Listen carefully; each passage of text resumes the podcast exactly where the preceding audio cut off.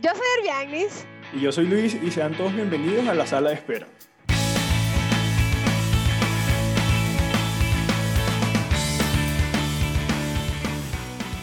Hoy queremos conversar un poco de nuestra experiencia migratoria. Queremos hablar de lo bueno, de lo malo y lo feo, ¿o no? ¿No lo feo, no? No, no nos alcanzaría este podcast. El Viainis está en Santiago de Chile y yo estoy en Bogotá, Colombia. Y bueno, en mi caso una, fue una decisión un poco desesperada y sin planeación, eh, pues por la situación que estaba pasando el país.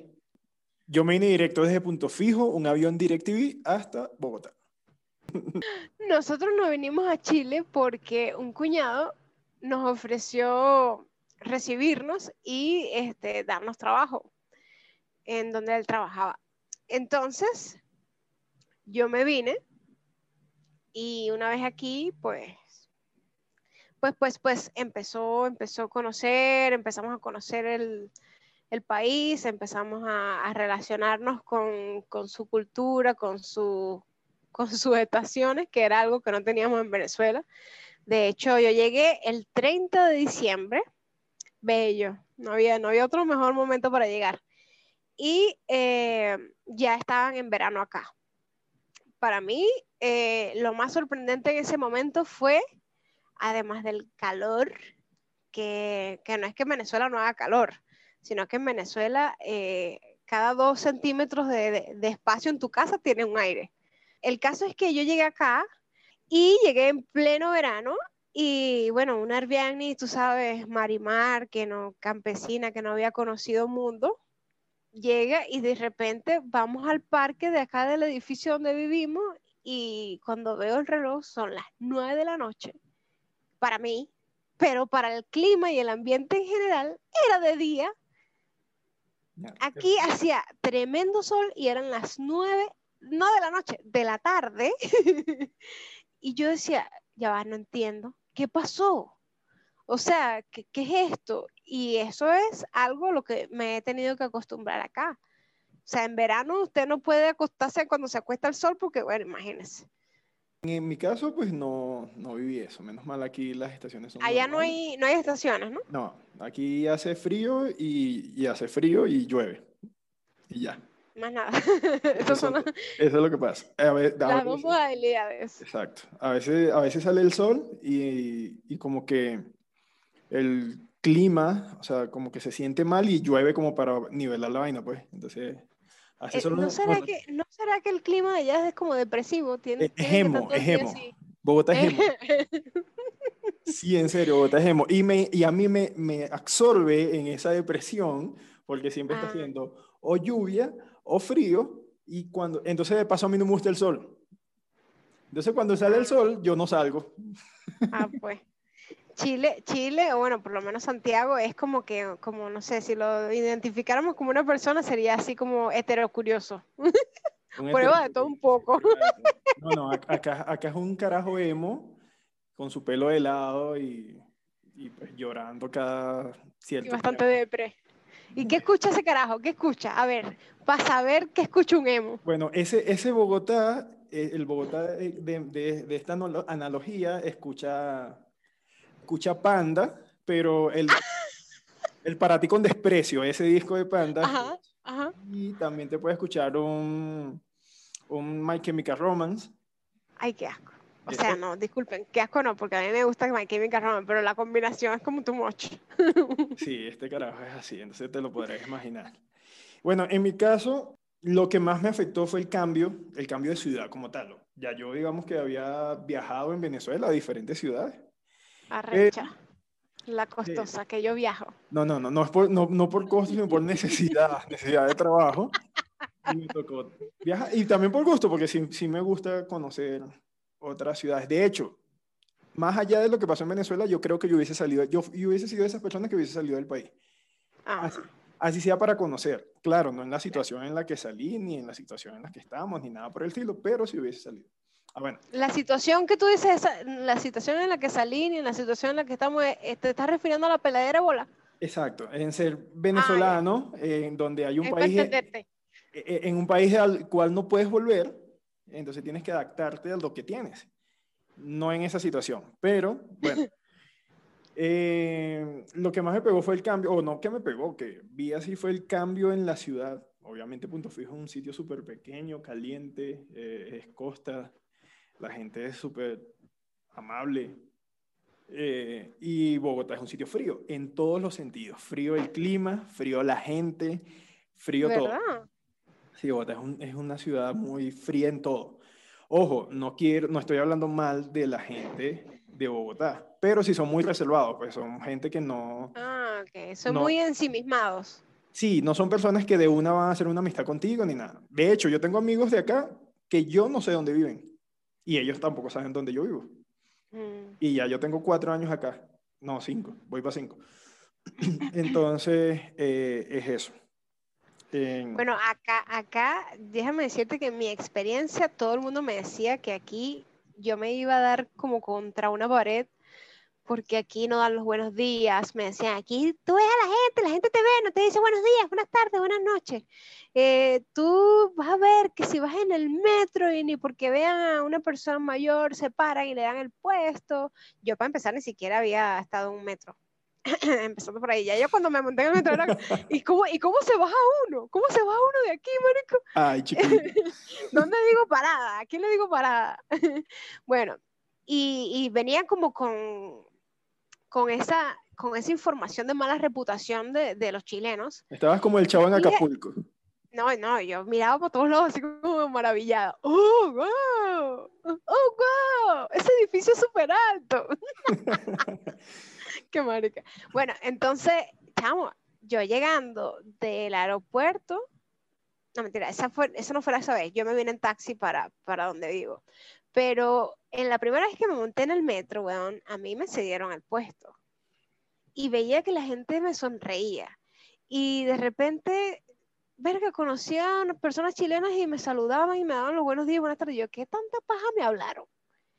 ¿qué tanta paja me hablaron si yo venía más bien contenta porque a mí no me gusta que me saluden? Yo no sé, yo no, no, no me gusta que me estén así, como que de repente estoy con unos audífonos y buenos días y ajá, tengo que quitarme los buenos días.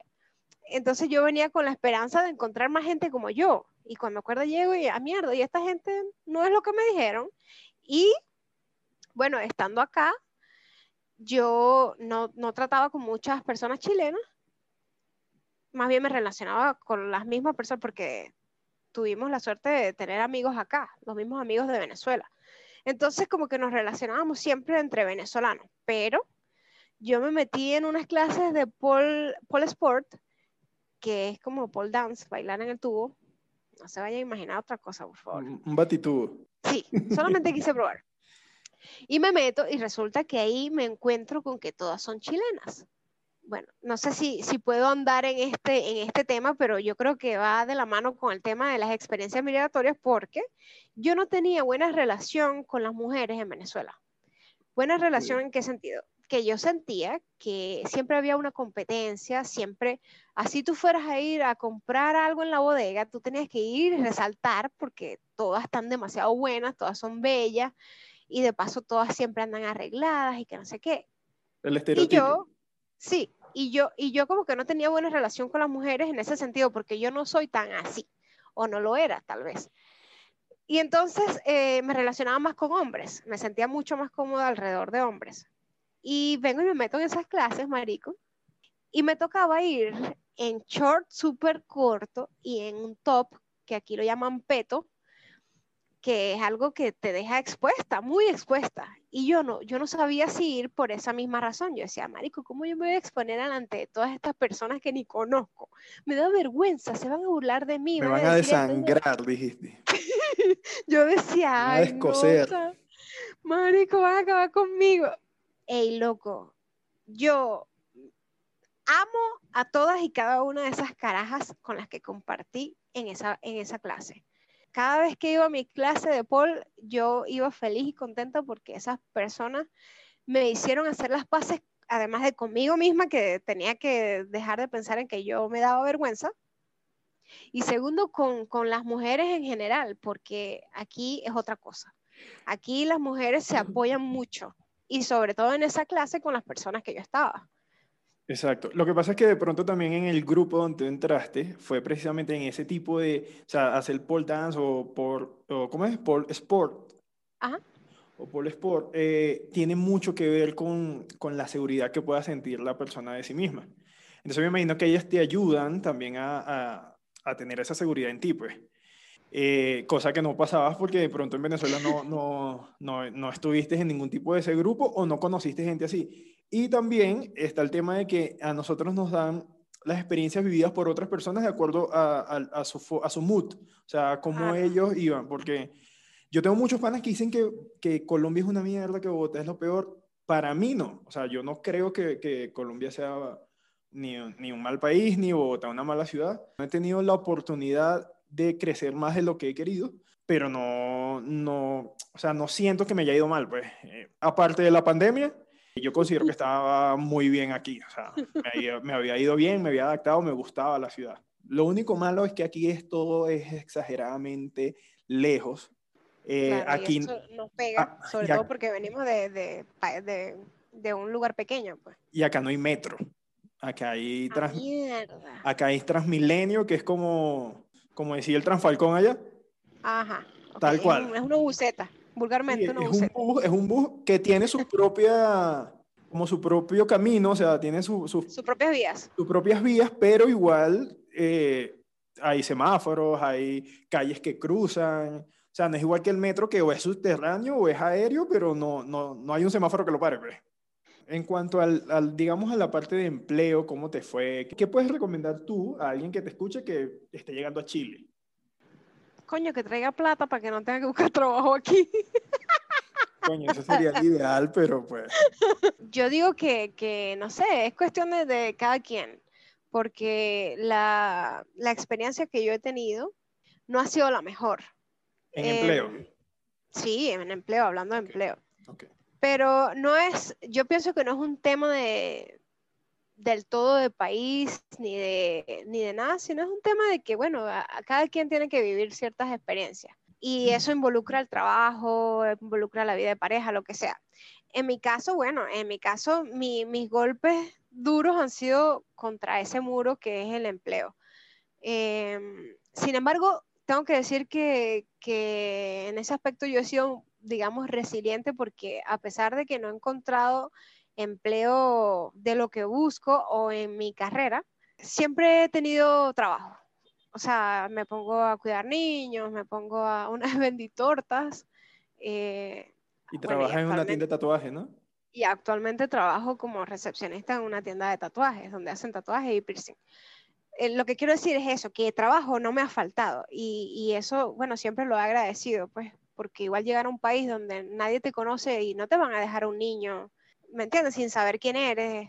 Pero gracias a Dios eh, siempre he tenido eso, pues. Pero el, el, lado que te digo, que mi experiencia no ha sido tan buena en cuanto a buscar empleos donde yo, donde yo quiera estar, ¿me entiendes? O sea, yo quiero ejercer mi carrera y en eso no he tenido todavía el, el, cumplimiento de esa meta. O que quiera, no sé, de repente quiera estar de, analista en una empresa, como asistente administrativo, lo que sea, y todavía no he corrido con la suerte de que me toque hacerlo. Eh, es mi caso. Conozco de muchas personas que llegan y al mes tienen trabajo, imagínate. Llegan y, enseguida consiguen trabajo, como hay personas que duran tiempo para conseguir trabajo, hay gente que, que, bueno, en vista de que no consiguen, empiezan a trabajar como delivery, que es lo más, digamos, entre comillas, lo más accesible para empezar haciendo sin, sin necesidad de, de otra persona que te contrate. Pero mm, pero en general cada quien tiene que hacerse su experiencia y, y, bueno, las personas que consideran que tienen que estar aquí por una u otra razón, eh, tienen que llegar y, y, basarse en sus propias experiencias para sacar sus propias conclusiones, pues porque lo que yo estoy viviendo es lo que a mí me toca vivir. Y bueno, eso, eso, eso involucra todo. Bueno, yo por ejemplo, yo creo que, o lo que yo he visto es que a uno le toca como o sea, esta palabrita que está de moda, pero sí es verdad, toca reinventarse. No te toca. Esa, esa palabra la tenemos que cambiar y yo sé que yo la dije también. Pero eso en nuestro vocabulario tiene que cambiar. porque, porque hay muchas palabras que decimos y no nos damos cuenta. Y yo quiero que de esto sea el próximo episodio. De las palabras que decimos y no nos damos cuenta de qué estamos diciendo. bueno, después hablaremos de eso, pero, pero no es nos toca, es nuestra decisión siempre. Exacto, es nuestra decisión, pero me refiero a que toca, eh, tenemos que tener la mente abierta de no solamente llegar y pensar en que vamos a conseguir eh, trabajo en lo que normalmente hemos trabajado, sea lo que sea, ¿no? Claro, claro. ¿Por qué? Por lo que te decía que en la situación en que no todos los venezolanos, pero en la mayoría de los, de los venezolanos eh, sale del país, es en una situación donde tú no te vas con tu título convalidado para el país donde vas, tú no vas... Yo sí. Ah, bueno. Sorry. No sé qué estamos fallando. Pero no, no, en serio. Entonces, digamos, yo llegué aquí, yo, o sea, no era nadie. Me tocó abrirme mi espacio. Coño, yo llegué trabajando en discotecas en un... Eh, sí, ese cuerpo que, que tienen que tirar al paro que da miedo. Exacto. Claro, yo me ponía muchas chaquetas para verme más así, porque tú sabes que yo era flaquito. Pero bueno, y eh, trabajé, trabajé en, muchos, en muchas cosas que jamás en mi vida había trabajado. Trabajé hasta... ¿De puta? No, no llegué. Tuve a punto, pero no, no. Ahorita estás a punto, ahorita. Tú sabes que cuando yo llegué acá. Primero, primero estás de podcaster para luego, si esto no funciona, en definitiva, puta. Sí, exactamente. Es como un prostíbulo, pero es que. Es que ser hombre, ser hombre, ser puto es muy arrecho porque tienes que estar muy bueno para que las tipas quieran contigo. O sea, si no te. ¿Te puedo decir algo? Que tal vez vaya a traer más seguidoras. Tú tienes. Mira, a ti te han hecho publicidad de esa manguera. Yo no la conozco. Bueno, pero pero para, eh, eh, para, para vender. pero para venderte, tú tienes que mostrar una cara. Entonces, bueno, volviendo aquí como al tema un poquito de empleo, yo creo que de que puede que al principio no vas a hacer lo que te gusta, pero que si trabajas, le, le echas bola y, y, Claro, siempre con una meta, con una meta. Eh, puedes lograrlo. claro, vas y, saber, y saber también cuándo parar, porque entonces a veces nosotros decimos, bueno, yo siempre he trabajado de administrador, en mi caso. Entonces, listo, yo voy a ser administrador, yo voy a ser administrador, yo voy a ser administrador. Y si, y si no era por ahí, y si de, pronto me pongo a trabajar, no sé, vendiendo comida, y resulta que, que la, la, logro mucho más vendiendo comida y puedo montar mi propia empresa, pero no nos damos como esa, esa cavidad de, de probar otras cosas. Yo creo que lo primero es eso, o sea, tener la mente abierta de hacer cosas diferentes. Obviamente que o vayan en contra de tus principios, pues, pero Claro, yo escuché algo, yo escucho mucho, bueno, como, como creo que lo comentamos antes, este, soy bastante consumidora de, de, estos medios. Escuché un, una persona que yo, que yo sigo, pues, y él tenía en una consulta una paciente que ella decía que ella, su trabajo no la hacía feliz. Entonces, ah, ¿y tú qué eres? Eh, yo soy periodista. ¿Cuál es tu problema? Sí, que es que yo quiero ejercer mi profesión ok, pero ¿y tú trabajas? Sí. ¿Y de qué trabajas? Soy periodista para una ONG.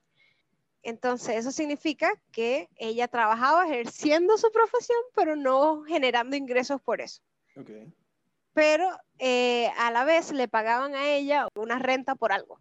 Entonces, ella no estaba generando ingresos desde su, desde ejercer su profesión, desde el trabajo que estaba haciendo, sino el, el dinero estaba entrando por otra razón y para ella, en su cerebro, no, no calzaba la idea de que, hey, o sea, tienes la posibilidad de ejercer tu pasión, que es, que es tu carrera, y ahora te están pagando, o sea, te están pagando no por eso, porque lo estás haciendo gratis, pero lo estás haciendo. Y uno no se da cuenta a veces de eso cuando eso pasa. O sea, que estás tan empeñado en que tiene que ser, que yo tengo que trabajar de esto, diciendo esto, haciendo esto, y me tienen que pagar esta cantidad de dinero porque si no, no estoy satisfecho.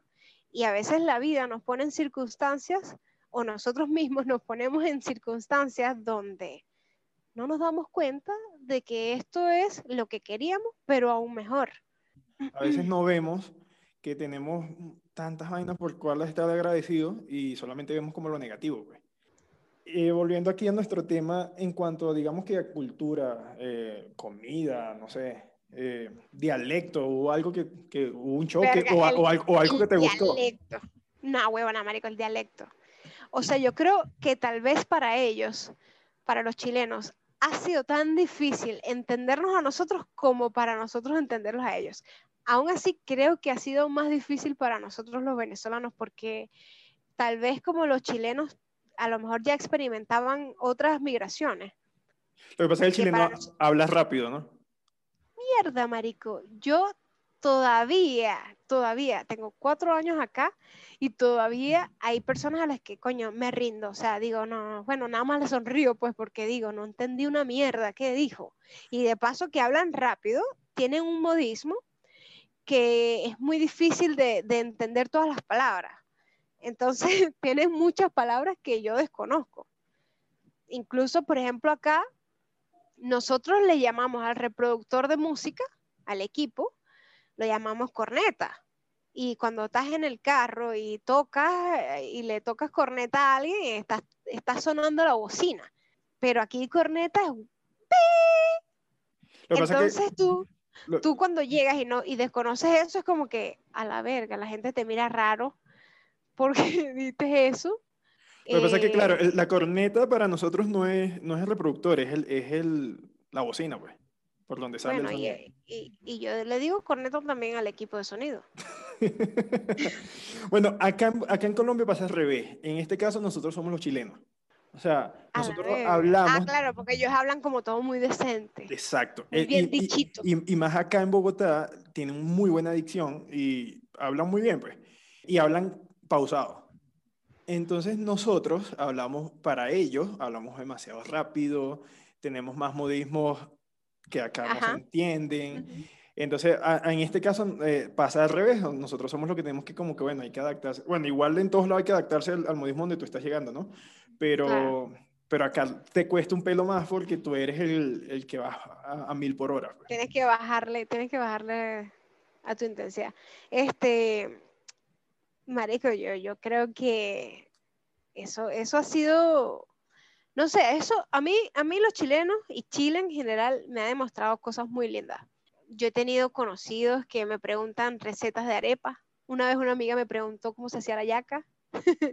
o sea, son demasiado buena onda, así en su dialecto, pues. O sea, para mí, en mi experiencia, no me he topado con una persona que yo diga, verga, este chileno, qué bola. No, todavía no me ha pasado y creo que no me va a pasar tampoco porque es que no estoy con esa disposición tampoco siempre he tenido buenas relaciones, siempre considero, o sea, siempre, por ejemplo, yo, yo he comido los platos típicos de acá, de los mismos chilenos, y para ellos es algo tan, tan sabroso como darnos a nosotros a probar de su cultura, de su tradición, que, o sea, e, e, es, tan rico verlo, a ellos darnos algo a nosotros como, como recibirlo, pues. O sea, yo creo que es una experiencia agradable tanto para ellos dárnoslo como para nosotros recibirlo. Y bueno, en el colegio de mi hija también pasa igual, o sea, súper integradores, allá hacen actos y de repente cuando queda un joropo, que yo digo, ¿qué es esto?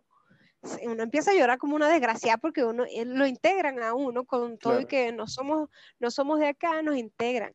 Y eso ha sido súper bonito verlo y uno dice, no, no puedo decir nada malo de esta gente. Bueno, e, eso sí no se ve mucho acá. O sea, no te digo que no pasa, eh, pero no es común. O sea, es poco común conseguirte a alguien que, que, te, que busque integrarte, que, que, le agrade estar contigo, que te ayude. Sí he conseguido, gracias a Dios, pues las personas que me rodean, por así decirlo, son personas que me han ayudado siempre. Pero no es algo, o sea, yo, eso es mi experiencia, pero tú le preguntas a cualquier otra persona y normalmente te va a decir, no, Marco, y no. Y cada quien para lo suyo y ya. Y en cuanto a, integridad, en, integrarte en, en, al colegio y todo eso, también se ve muy poco, se ve muy poco. Sí. Pero, sí, pero sí, sí también, o sea, hay, pero es como una decisión personal, o sea, hay profesores de, de mi hija que, que sí hay, hay, profesoras que están pendientes de que ella se sienta bien, de eh, hablarle de cosas, pues que, de hacerla sentir en casa. ¿Sí? Pero no, no es algo muy común. Es lo que te digo, lo que pasa es que también, como la ciudad es muy fría, o sea, fría no me refiero al frío del, del, de temperatura, sino la gente fría, pues. Pero no lo, lo, mismo, pues no, no me ha ido mal. Yo pienso que, que, es una ciudad que me ha dado muchas oportunidades. En cuanto a la comida, eh, sí, hay un cambio, a pesar de que estamos al lado, hay un cambio, pero muy fuerte en, en cuanto a la forma de comer. ¿Qué tal te parece a ti? ¿Más rica o no que la de los venezolanos? más allá de que sea venezolano colombiano, de la ciudad. O sea, la ciudad de Bogotá como tal, a mí me parece que la comida es muy eh, insípida. O sea, no, no insípida mal, sino que le falta sal. O sea, yo como salado, pero de donde yo vengo, la comida es muy salada. Pero yo he comido comida acá del, de la costa y sí es muy parecida a la comida de nosotros. Pero yo creo que es por eso, pues por, por de donde yo vengo como tal. Pero, hay, pero, hay platos buenísimos, hay platos buenísimos, porque hay cosas que me he comido acá que ah, demasiado bueno, pero yo pero me quedo con puré, hice un puré que viene en caja, no sé si allá lo venden, un puré de papas que viene en caja. O sea, viene un polvo que es como una mezcla instantánea para hacer puré de papa. Acá, acá hay algo parecido, pero se llama natilla. Es como un puré, pero es dulce. ¡Qué asco, vergación! ¿Cómo se les ocurre que poner a zancochar una papa y triturarla no va a ser mejor a comerse una mierda que viene en una caja vuelta a polvo? No, no, no, no, no.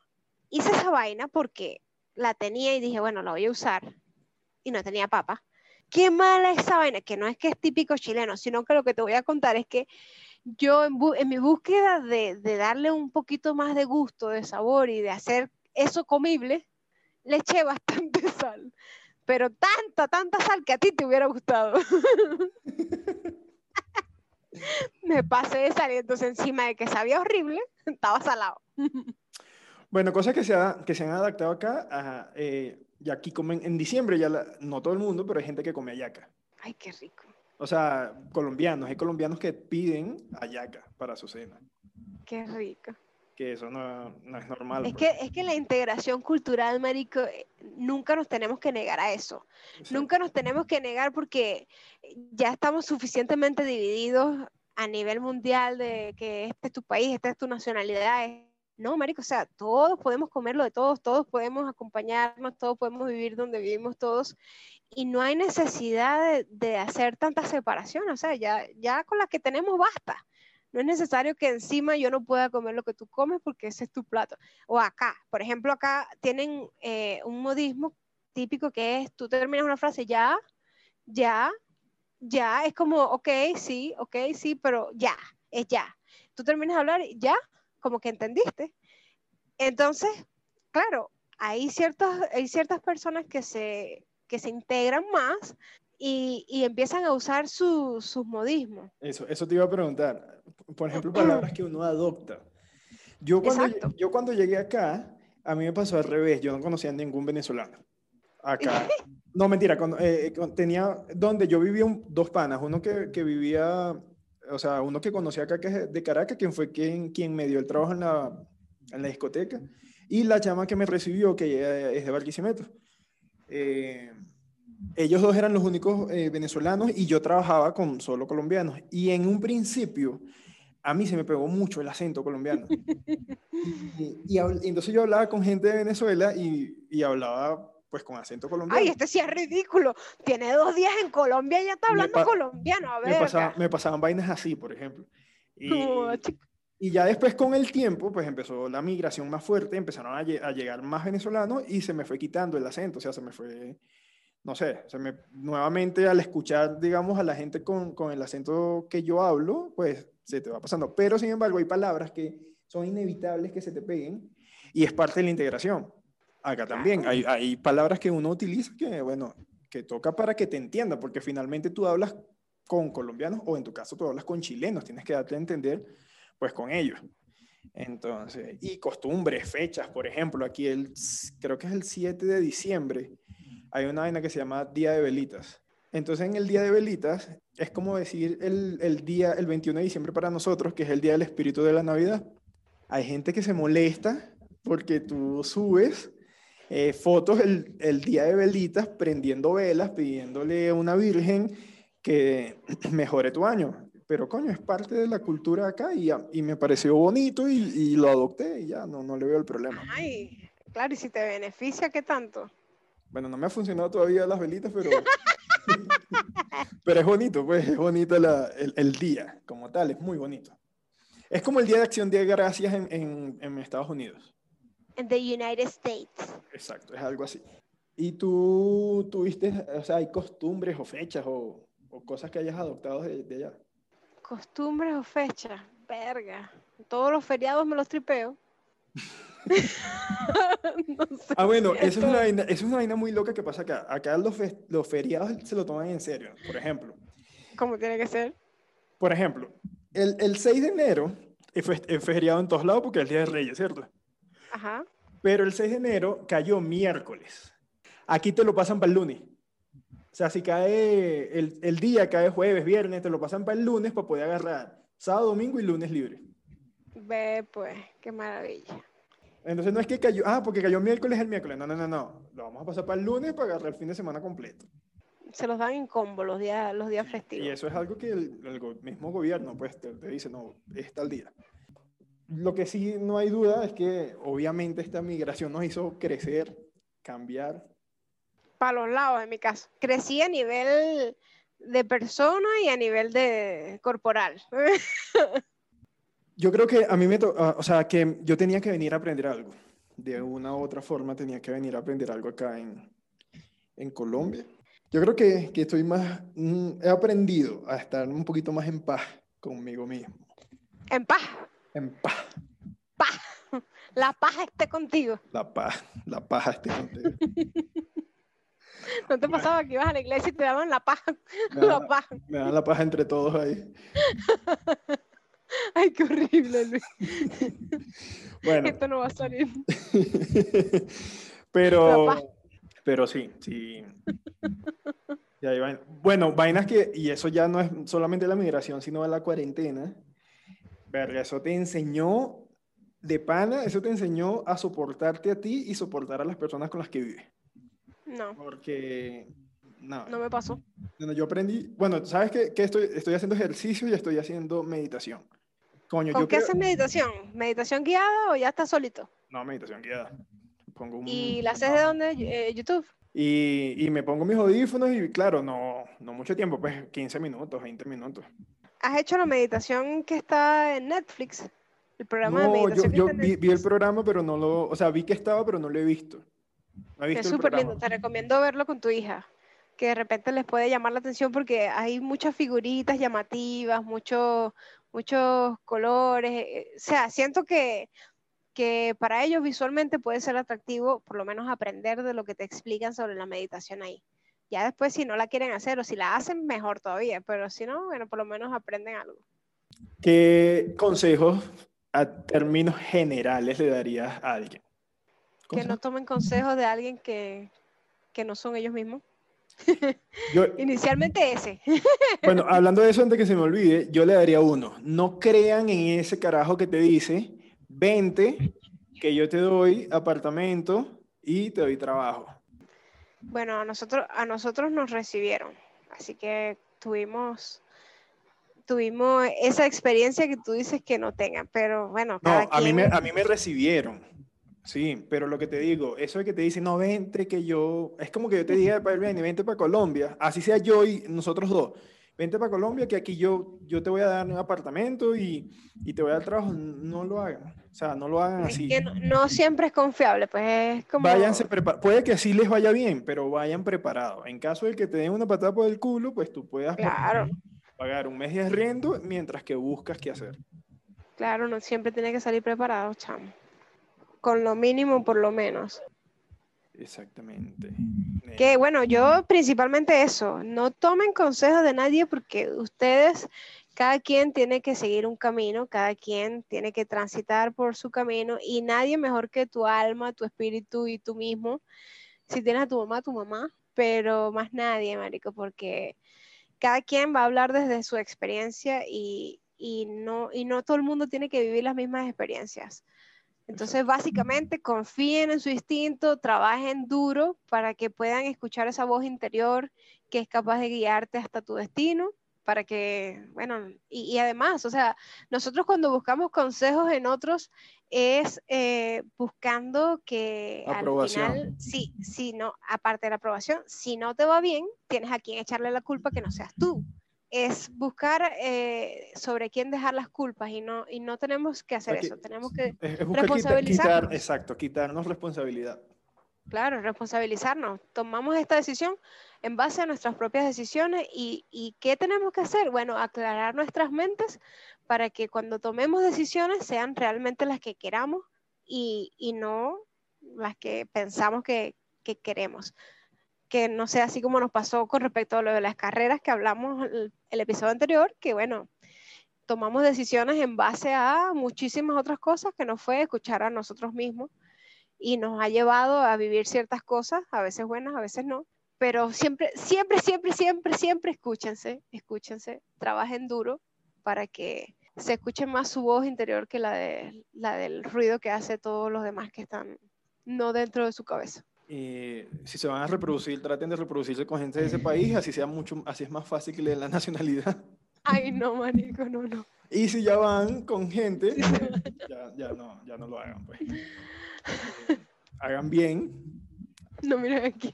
No jodan tanto, no jodan tanto, marico, no critiquen tanto, no critiquen tanto al, al país. Y sobre todo, tómense unas cervezas todas las semanas, que esa vaina te ayuda como no tienes idea.